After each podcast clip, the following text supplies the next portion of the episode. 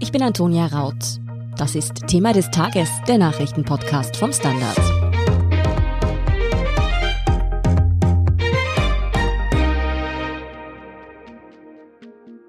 Das Coronavirus hat die Reisefreiheit in Europa stark eingeschränkt und daran dürfte sich so schnell nichts ändern. Beim Gipfeltreffen der EU-Staats- und Regierungschefs hat es am Donnerstag keinen Durchbruch in diese Richtung gegeben. Wieso sich die EU in Sachen Pandemiemanagement nicht recht durchsetzen kann, warum es bei der Corona-Impfung zumindest deutlich besser aussieht, als so mancher denken würde und ob wir uns Hoffnungen auf einen Sommerurlaub machen dürfen, erklärt Thomas Mayer vom Standard.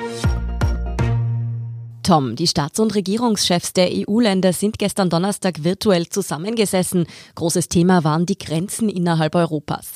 Alle wollen diese natürlich möglichst offen halten, gleichzeitig aber die Ausbreitung des Coronavirus und vor allem der neuen Mutationen verhindern. Wie sieht denn eigentlich der Status quo aus? Man muss sagen, dass es zwischen den EU-Staaten sehr uneinheitliche Regelungen gibt. Auf der einen Seite gilt, dass die Grenzen offen sind. Man kann also mit dem Auto zum Beispiel weitgehend unkontrolliert durch Europa reisen. Anders ist es auf den Flughäfen zum Beispiel. Da gibt es die Kontrollen. Aber das ist eben der Punkt. Das, was wir von früher her kennen, dass man einfach so völlig unkontrolliert reisen kann, das gibt es nicht. Die Kontrollen beziehen sich darauf, ob die Menschen, die in einem anderen Land einreisen, die jeweils dort geltenden Pandemie-Maßnahmen einhalten. Also sie müssen getestet sein zum Beispiel, sie müssen sich in Quarantäne begeben. Für all das gibt es in den verschiedenen Ländern auch unterschiedliche Regelungen und darüber hat man sich beim Gipfel unter anderem unterhalten, wie man das kontrolliert an den Grenzen oder im grenznahen Raum und wie man diese Maßnahmen besser aufeinander abstimmen kann. Wunsch einiger Mitgliedstaaten war ja hier gemeinsame Regelungen, einheitliche Regelungen zu finden. Haben die EU-Staaten es dann gestern geschafft, eine gemeinsame Grenzstrategie festzulegen? Ja und nein. Sie haben auf der einen Seite im Grundsatz betont, ohne jeden Einwand, dass sie natürlich zum Europa der offenen Grenzen, des Binnenmarktes, des Schengen-Raums stehen, dass man also grundsätzlich als EU-Bürger reisen kann, sei es aus Arbeitsgründen oder eben auch um Verwandte zu besuchen oder was immer. Also, und das soll gelten nicht nur innerhalb des Binnenmarktes, sondern auch gegenüber Drittländern. Der springende Punkt ist jetzt, wie man dazu kommt, dass man diese Reisefreiheit einschränkt und zwar so, dass die einzelnen Länder aufeinander genau abgestimmt sind. Wodurch entsteht dieses Problem? Denken wir ganz praktisch, zum Beispiel in Österreich die Bodenseeregion oder in Luxemburg, das ein sehr kleines Land ist, wo sehr viele Menschen aus Belgien, Deutschland und Frankreich jeden Tag als Grenzpendler zur Arbeit fahren. Das sind zum Beispiel in Luxemburg 200.000 Menschen. Und wenn man sich vorstellt, dass 600.000 Menschen in Luxemburg überhaupt nur leben, das ist die Einwohnerzahl, dann kommt man sehr schnell drauf, wie problematisch Grenzschließungen wären. Und deswegen wehren sich zum Beispiel Luxemburg oder auch Österreich, das als kleines Land sehr, sehr viele Außengrenzen hat, dagegen, was Deutschland angekündigt hat, nämlich, dass man die Grenzen im Notfall, wenn die Infektionen wieder sehr hoch gehen, schließen soll. Und jetzt ist eben die Frage, wie macht man das? Dazu hat der Gipfel verschiedene Arbeitsaufträge an die Kommission gegeben, wie man das besser lösen kann. Aber im engeren Sinn beschlossen, einzelne Maßnahmen, hat man nichts. Ja, es war ja vor allem die deutsche Kanzlerin Angela Merkel, die dafür sehr strenge und eben auch einheitliche Richtlinien plädiert hat. War sie denn damit grundsätzlich erfolgreich? Merkel war insofern erfolgreich, als alle akzeptiert haben, dass man das Problem, das ich gerade geschildert habe, anerkennen muss und auch gemeinsam lösen muss. Das Problem liegt ja bei diesen Fällen, wie schon seit einem Jahr übrigens, immer in der Praxis. Alles, worüber man jetzt diskutiert, wurde schon bei inzwischen mehr als einem halben Dutzend Sondergipfeln der Staats- und Regierungschefs zum Thema Corona diskutiert. Das liegt schon auf dem Tisch, ob das jetzt die Tests sind, ob das die Anerkennung von Impfzertifikaten sind, was neuerdings dazugekommen ist und, und, und. Also der Teufel liegt hier immer im Detail. Was Merkel allerdings, und das war sehr, sehr bemerkenswert, diesmal ganz besonders verdienstvoll gemacht hat, sie hat dargestellt, wie groß das Problem der Grenzkontrollen wird und im Übrigen auch der Impfungen, wenn dieses mutierte Virus, das jetzt in Großbritannien, in Brasilien, auch in Südafrika aufgetreten ist, wenn dieses Virus auf alle EU-Staaten, auf ganz Europa sich ausbreitet. Das könnte rasend schnell gehen und dann könnte man sehr rasch wieder in eine gefährliche Situation kommen, die wir vom vergangenen Frühjahr oder vom vergangenen Herbst wo einzelne Staaten dann ihre Grenzen ja tatsächlich geschlossen haben, dass wir dahin wieder zurückfallen. Und das war, glaube ich, der entscheidende Punkt bei diesem gestrigen Gipfel, dass allen bewusst ist, dass hier ein riesengroßes Problem zu bewältigen ist. Aber, wie gesagt, der Egoismus, die nationalen Interessen stehen da vorläufig noch im Vordergrund. Es gibt jetzt ja die Überlegung, Europa quasi auch auf eine Corona-Ampel zu schalten, wie wir es in Österreich ja schon kennen. Da soll es dann rote und auch dunkelrote Zonen geben, in denen dann eben besondere Maßnahmen gelten, um eben die Ausbreitung gerade dieser Mutationen zu verhindern. Wie sollte denn diese Ampel ungefähr funktionieren und ist es realistisch, dass die bald in Betrieb geht? Dazu muss man sagen, dass es diese Ampel, so wie in Österreich auch, eigentlich schon gibt. Im vergangenen Herbst wurde dieses Ampelsystem beschlossen. Das ist die berühmte äh, Inzidenz. Wie viele Infizierte gibt es mhm. auf 100.000 Einwohner umgelegt in einer bestimmten Zeit bei einer gewissen Zahl an Tests? Dieses Ampelsystem hat in ganz Europa, so wie in Österreich übrigens auch, nur deswegen nicht funktioniert, wir erinnern uns, weil die Zahl der Infizierten in allen EU-Staaten plötzlich rasant in die Höhe gegangen ist. Und es ist dann Ende Oktober, im November eine Situation entstanden, wo ganz Europa eine rote Zone war. Mhm. Wenn natürlich alle Länder gemeinsam eine rote Zone sind, dann kann man auch schwer Differenzierungen vornehmen, welche Maßnahmen in welchem Land oder sogar in welcher Region gesetzt werden. Jetzt hat man diese Idee wieder aufgegriffen. Man hat gesagt, es gibt ganz gefährliche Zonen im Moment, zum Beispiel in Lissabon dieser Tage oder auch in den Niederlanden, wo die Zahlen extrem hochgegangen sind. Die sollen in Zukunft als dunkelrote, früher hat man gesagt purpurrote Zonen definiert werden. Und dort sollen die striktesten Regeln angewendet werden. Der Sinn des Ganzen ist, dass zum Beispiel bei großen Ländern wie Deutschland mit 80 Millionen Einwohnern, mit einer riesigen Fläche, nicht immer das ganze Land von solchen striktesten Maßnahmen betroffen ist, sondern eben nur die Zonen, wo die sehr stark überhöhten Infektionszahlen vorkommen. Und die Idee ist eben, dass das grenzüberschreitend passiert. Also zum Beispiel, wenn es darum geht, zwischen Deutschland und Tschechien so eine Zone zu definieren, dann hat das mit Norddeutschland nichts zu tun. Oder wenn zum Beispiel in Nordrhein-Westfalen, das an Belgien, an die Niederlande grenzt, ein sehr dicht besiedeltes Gebiet, wo sehr viele Menschen auch aus Arbeitsgründen jeden Tag hin und her fahren, dass das dann eine gemeinsame purpurne Zone ist, wo man zum Beispiel sagt, Freizeitfahrten sind dort verboten. Man darf überhaupt nur noch zur Arbeit fahren. Das haben wir alles schon gehabt. Also das ist der Gedanke. Wie man das allerdings umsetzt, das ist natürlich die ganz große Frage, weil das ist eigentlich in den letzten zehn Monaten schon nicht gelungen. Und es gibt jetzt wenig Anzeichen, außer die Drohung, dass es zu einer weiteren Eskalation kommt, dass die Staaten sich da eines Besseren besinnen. Aber es gibt eben auch den Wettlauf mit der Impfaktion und man wird sehen, wie sich das in den nächsten Wochen und Monaten entwickelt. Aber im Moment dominiert eher die Gefahr vor einer neuerlichen Eskalation und einer dritten Welle. Naiv gefragt, warum ist es so schwer für die EU, hier wirklich gemeinsam auch greifende und dann umsetzbare Maßnahmen zu treffen? Das hat verschiedene Gründe. Einer der wichtigsten Gründe ist, dass die EU als Institution, die Kommission als gemeinsame Einrichtung nicht die nötige Kompetenz hat, sich gegen die Länder, die Mitgliedsländer und die Regierungen durchzusetzen. Sie kann einfach gesagt den Ländern, der Regierung in Wien zum Beispiel, nichts vorschreiben. Ja. Gerade in Gesundheitsdingen und ganz besonders bei Pandemiemaßnahmen und wenn es um die nationale Sicherheit geht, wie ja der Begriff heißt, den Begriff europäische Sicherheit, den verwenden wir eigentlich nicht. Ja. Das ist allein schon ein Ausdruck dafür für die Situation. Also wenn es um die nationale Sicherheit und Gesundheit geht, dann haben die Staaten im Notfall weitgehend freie Hand. Und da ist eben jedem das Hemd näher als der Rock. Und deswegen kommt es auch zu diesen unterschiedlichen und verwirrenden, vor allem für die Bürger verwirrenden Regelungen, wo man, wenn man zum Beispiel von Österreich über Deutschland nach Belgien reist, dann gar nicht mehr weiß, wo gilt eigentlich welche Regel und was muss ich tun, um von A nach B zu kommen. Ja, ein ernüchterndes Fazit, dass man hier bisher unter das Pandemie-Management der EU ziehen muss. Jetzt aber mal zu etwas Positivem. Zumindest in einem Punkt hat der EU-Gipfel ja doch etwas auch Gutes hervorgebracht, nämlich, dass es mit den Corona-Tests bei Reisen innerhalb der EU leichter werden soll. Worauf haben sich die Mitgliedstaaten denn da geeinigt? Ja, die Einigung hat eigentlich schon stattgefunden auf Ministerebene vor dem Gipfel, aber es stimmt, auch das ist ein Ausfluss der Beratungen der Regierungschefs. Wir müssen uns das ja so vorstellen, dass die Regierungschefs permanent miteinander telefonieren und sich abstimmen und sich alle sechs Wochen ungefähr dann zu einem Gipfel treffen, wo sie dann alle gemeinsam am Videoschirm sitzen, damit jeder jeden auch hören kann.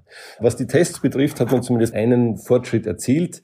Noch vor ein paar Monaten war es zum Beispiel ja so, wenn man von Wien nach Brüssel gereist ist, dann musste man nicht nur in Quarantäne gehen, sondern man musste in Brüssel selber einen belgischen Test machen.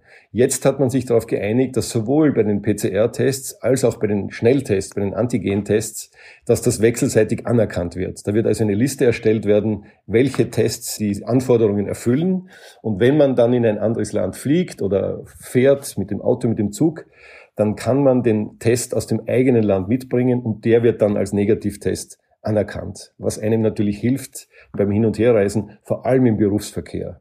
Bei touristischen Reisen, da kommen wir dann auch in den Bereich des Impfzertifikats. Da wird es ein bisschen schwieriger sein, da gibt es auch noch keine Fortschritte. Impfung ist jetzt schon mal ein gutes Stichwort. Die ist ja gerade sicher Europa und weltweit die größte Hoffnung in der Bekämpfung der Pandemie. Und hier hat die EU ja tatsächlich zusammengearbeitet. In Österreich ist im Moment die Aufregung um das angebliche Impfchaos aber groß. Ist das denn auch auf EU-Ebene so? Ich glaube, dass bei diesem Thema, da gibt es zwei Seiten. Zum einen, und das sehe ich ganz genauso, ist es richtig, dass die Europäische Union und ihre Mitgliedstaaten bei der Forschung, bei der Beauftragung, ja, beim zur Verfügung stellen von Geldern dafür, bei der gemeinsamen Organisation dieses Corona-Impfstoffs eigentlich sehr erfolgreich war, seit vergangenem Mai bereits. Es ist das eine der wichtigsten Aktionen, die es in der Geschichte der EU je gegeben hat. Und eigentlich überraschend, dass es gelungen ist, hier gemeinsam vorzugehen mit einem Ziel. Und das war das Wichtigste, nämlich, dass die Staaten sich nicht auseinander dividieren, dass zum Beispiel die Reicheren den Impfstoff wegkaufen und für die kleineren und ärmeren nichts mehr übrig bleibt. Man hat hier von Anfang an eine abgestimmte gemeinsame Aktion beschlossen. Und das wurde eigentlich bis zum heutigen Tag durchgehalten. Dazu gehört zum Beispiel auch, dass man nicht beginnt, so wie Großbritannien, in einer Notentscheidung einen Impfstoff zuzulassen, ohne dass bereits geklärt ist, ob der auch die strengen Bestimmungen, Gesundheitsbestimmungen, die in Europa gelten, erfüllt. Das ist im Moment ein Diskussionspunkt. Und jetzt komme ich dann zur anderen Seite. Auf nationalstaatlicher Ebene stellt sich das natürlich ganz anders dar. Es war ja so, dass viele Menschen am Anfang skeptisch waren, auch heute noch, gegenüber dem Impfen. Jetzt, wo das so lange dauert, wo die Menschen immer mehr leiden unter diesen Einschränkungen und wo es den Impfstoff gibt, das war ja vor ein, zwei Monaten noch gar nicht so selbstverständlich, jetzt, wo es diesen Impfstoff gibt, will natürlich jeder so schnell wie möglich geimpft werden. Wenn man jetzt mit den Experten spricht und zurückdenkt, dann war eigentlich von Anfang an klar, dass es Monate, wenn nicht gar ein halbes Jahr oder ein Jahr dauern wird, bis man ein ganzes Land, geschweige denn 440 Millionen Menschen in ganz Europa durchimpfen wird. Und wenn man das dann so betrachtet, gibt es zwar jetzt im Moment bei der Umsetzung, beim Impfen selbst bis hinunter auf die Gemeindeebene Probleme, in Österreich ganz besonders viel, sage ich mal in Klammer dazu, aber es ist richtig, die Kommissionspräsidentin, und das war doch überraschend, hat gestern erklärt, wir glauben, dass wir die Ziele bis zum Sommer erfüllen.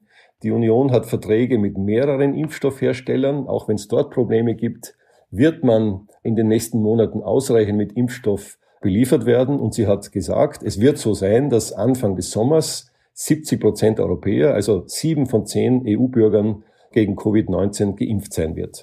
Das klingt ja doch ziemlich optimistisch. Hältst du das für realistisch?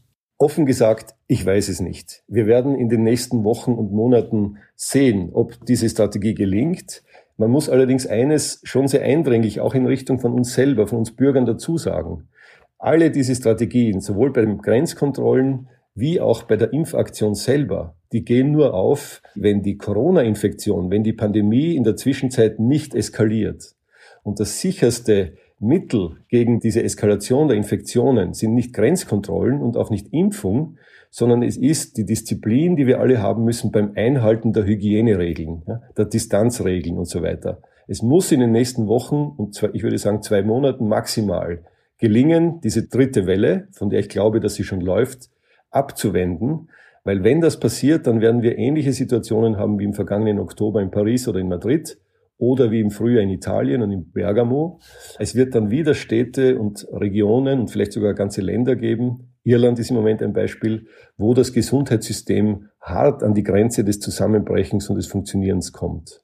Also zusammengefasst diese drei Dinge. Impfen, vernünftige Anwendung der Pandemiemaßnahmen, möglichst intelligente, grenzüberschreitende Einschränkung von Reisetätigkeit das wird der Schlüssel sein zum gesamteuropäischen Erfolg bis zum Sommer. Als Bürger wünsche ich mir das natürlich. Wir können uns das alle nur wünschen. Wenn das nicht gelingt, dann gehen wir wahrscheinlich schweren Zeiten entgegen. Wenn wir beim Thema Wünsche sind, da würden sich ja gerade Urlaubsländer wie zum Beispiel Griechenland ein Impfzertifikat wünschen, mit dem dann EU-Bürgerinnen und Bürger jetzt einmal, wenn sie geimpft sind, wieder normal reisen können. So eine Art Impfpass eben wortwörtlich, mit dem man dann eben, wenn man die Impfung schon bekommen hat, zum Beispiel im Sommer mehr Urlaub machen könnte. Ist es denn wahrscheinlich, dass dieses Impfzertifikat wirklich kommt? Gibt es dafür schon konkrete Pläne? Es gibt dazu Pläne. Es war der griechische Premierminister Mitsotakis, der das gestern sehr stark vertreten hat. Die Spanier, die Italiener, auch Österreich unterstützen das stark. Warum? Kein Zufall. Das sind natürlich Länder, deren Volkswirtschaft sehr, sehr stark am Tourismus hängt. Aber es gibt im Zusammenhang mit diesen Impfzertifikaten, Impfpass würde man wahrscheinlich sagen, noch sehr, sehr viel offene Fragen. Die Wissenschaftler wissen noch nicht genau, ob Menschen, die geimpft sind, nicht trotzdem andere Menschen anstecken können. Das heißt, sie sind dann zwar selber gesund, aber wenn die jetzt unkontrolliert in andere Länder reisen, ist nicht auszuschließen, dass sie trotzdem das Virus übertragen können. Solange das so ist, und das hat vor allem der französische Präsident und auch die deutsche Bundeskanzlerin Merkel gestern betont, ist nicht daran zu denken, dass es so eine einfache Regelung gibt, dass es eine völlige Reisefreiheit, touristische Reisefreiheit für Menschen gibt, die geimpft sind. Aber da ist einiges in Bewegung. Ich denke schon, dass das auch eine Rolle spielen wird in der mittleren und ferneren Zukunft, ob man geimpft ist oder nicht. Ich denke zum Beispiel an Fluglinien. Es gibt einzelne Fluglinien rund um die Welt, die bereits gesagt haben, man kann bei ihnen in Zukunft in ein Flugzeug nur einsteigen, wenn man den Nachweis erbringt, dass man erstens negativ getestet ist und zweitens, dass man geimpft ist. Man wird es also leichter haben, wenn man sagen kann, dass die Wahrscheinlichkeit einer Infektion geringer ist. Aber bis das zur Beschlussfassung kommt, da wird es, glaube ich, noch lange dauern. Und ich bezweifle, dass das vor dem Sommer, bevor die Sommertourismussaison beginnt, dann auch schon tatsächlich realisiert werden kann. Mit den Hoffnungen auf den Sommerurlaub sollten wir uns also noch ein bisschen gedulden. Vielen Dank für diese Einschätzung, Tom Meyer. Ich danke auch. Schönen Tag noch. Wir sind gleich zurück. Guten Tag, mein Name ist Oskar Bonner. Wenn man in stürmischen Zeiten ein wenig ins Wanken gerät, den eigenen Weg aus den Augen und die Orientierung verliert, dann ist es sehr hilfreich, wenn man etwas hat, woran man sich anhalten kann. Der Standard der Haltung gewidmet. Jetzt gratis testen auf Abo der Standard AT. Und hier ist, was Sie heute sonst noch wissen müssen. Erstens, der Salzburger Landeshauptmann Wilfried Haslauer von der ÖVP spricht sich für frühere Corona-Impfungen für Bürgermeister aus. Nachdem mehrere Ortschefs harsche Kritik einstecken mussten, weil sie sich beim Impfen vorgedrängt hatten, stellt sich Haslauer nun hinter sie. Da sie etwa Besuche in Altenheimen machen müssten, hätten sie aufgrund ihrer beruflichen Tätigkeit seiner Meinung nach ein Recht auf eine frühere Impfung. Gesundheitsminister Rudolf Anschober von den Grünen sieht das anders. Ihm nach sollten Bürgermeister nur dann früher geimpft werden, wenn wenn sie beispielsweise ehrenamtlich in einem Pflegeheim arbeiten. Zweitens. Tirol und Vorarlberg haben sich nach Salzburg zum österreichweiten 123-Ticket bekannt. Verkehrsministerin Leonore Gewessler von den Grünen hat nun also mit drei Bundesländern einen sogenannten Umsetzungsvertrag unterzeichnet. Im Februar soll das nächste Bundesland an der Reihe sein. Welches, das verriet Gewessler noch nicht. Bis Jahresende will Gewessler das Öffi-Ticket österreichweit abgesegnet haben. Wenn alles läuft wie geplant, soll man mit dem 123-Ticket alle Öffis in Österreich für 1000 95 Euro im Jahr nützen können. Und drittens, schlechter Auftakt für das Hahnenkamm-Wochenende. Die erste von zwei Weltcup-Abfahrten in Kitzbühel wurde heute Freitag abgebrochen. Der Sieg geht an den Schweizer Beat Feutz vor dem Österreicher Matthias Mayer. Das Rennen war zuvor von schweren Stürzen überschattet worden. Gleich zwei Abfahrer kamen im Schlussabschnitt der Streif schwer zu Sturz. Hier soll nun nachgebessert werden. Die zweite Abfahrt findet dann morgen Samstag um 11.30 Uhr statt. Der Standard begleitet sie mit einem Live-Ticker. Diesen und die aktuellsten Informationen zum weiteren Weltgeschehen finden Sie wie immer auf derstandard.at. Um keine Folge von Thema des Tages zu verpassen, abonnieren Sie uns bei Apple Podcasts oder Spotify. Unterstützen können Sie uns mit einer 5-Sterne-Bewertung und vor allem, indem Sie für den Standard zahlen. Alle Infos dazu finden Sie auf abo.derstandard.at und dst.at supporter. Danke für Ihre Unterstützung. Ich bin Antonia Raut. Baba und bis zum nächsten Mal.